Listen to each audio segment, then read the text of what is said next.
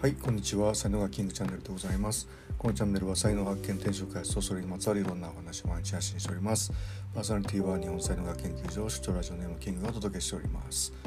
はい、金曜日でございます。いかがお過ごしでしょうか？さて、今日は仕事で行く旅は楽しいかというね、話なんですけども、まあ本当ちょっと四国の話ばっかりで申し訳ないんですけども、あの久しぶりにね、あの旅をして、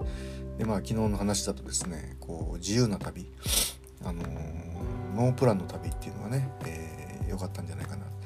新しい場所にね行ったのが楽しかったんじゃないかないろいろ考えたんですけども自分で払お金払っていく旅っていうのを僕ずっとこう昔からやってきたんで、まあ、そういうのがやっぱりいいのかなとか思うんですよね。でそれに引き換えですねあの仕事で行く旅っていうのはあの、まあ、楽しいのもあるんですけどもやっぱすごい思い出すのがですね教員時代の修学旅行とかってそのあの学校でのその何て言うのこう生徒がちょっと荒れてた時期とかもあったりとかして、まあ、そういう時に行く修学旅行とか遠足とかって、まあ、当たり前ですけども全然楽しくないですよね。うんだからこうもちろんその何て言うのあの旅費とか全部ね出るんですけども全然つまんないと、まあ、そういう印象があるのでなんか仕事をで行く旅っていうのはあつまんないことが多かったなっていうふうに今でもちょっとね思ってるのかもしれないですけどもまあ実際はあのー、多分これ関係なくてあのー、まあ、仕事自体が楽し楽しいだから教員時代でもね、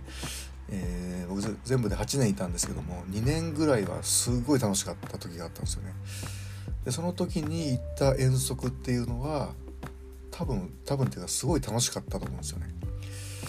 まあ、だから結局そのね仕事だからとかあのプライベートで行く旅だからとかそういうんじゃなくてあのー、ね楽しい仲間と行くのかとかなんか行きたいところに行ってるのかとかなんかこ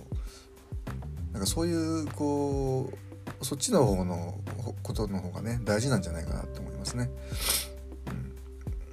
楽しいかどうかやりたいかどうか行きたいかどうかねいい関係の仲間と一緒に行くかどうかみたいな。まあそういうことの方が大事だなと。でこれは別に旅じゃなくて仕事でも一緒で、まあ、結論としてはやっぱりやりたい仕事をやりましょうとか楽しい仕事を楽しくやろうとか、まあ、いい仲間と一緒に仕事やろうっていうまあこういうことですよね。うん。まあ、僕もあの才能学やりだしてからですねいろんな業界にですね、えー、こう顔を突っ込むっていうか足を突っ込むっていうかねそういうことがあるんですけどもあの別業界っていうのはやっぱりねちょっと旅のような感じがするんですよね。あの別業界への旅みたいな感じね。うんま、だけどそうねあの、まあ、そういうのも楽しいんですけども、まあ、やっぱねリアルの旅が僕は好きだなっていうふうに思いましたという話でございました。はい、今日の話はブログにも書いてますので、よろしかったらそちらもご覧ください。えー、では、音声はここまでしておきます、えー、最後までお聴きいただきありがとうございました。いいね、フォロー、コメント、レター、メッセージなどいただけますと大変励みになりますので、よろしくお願いいたします。才能学マスターのキングでした。それではまた明日お会いいたしましょう。ありがとうございました。Have a nice day.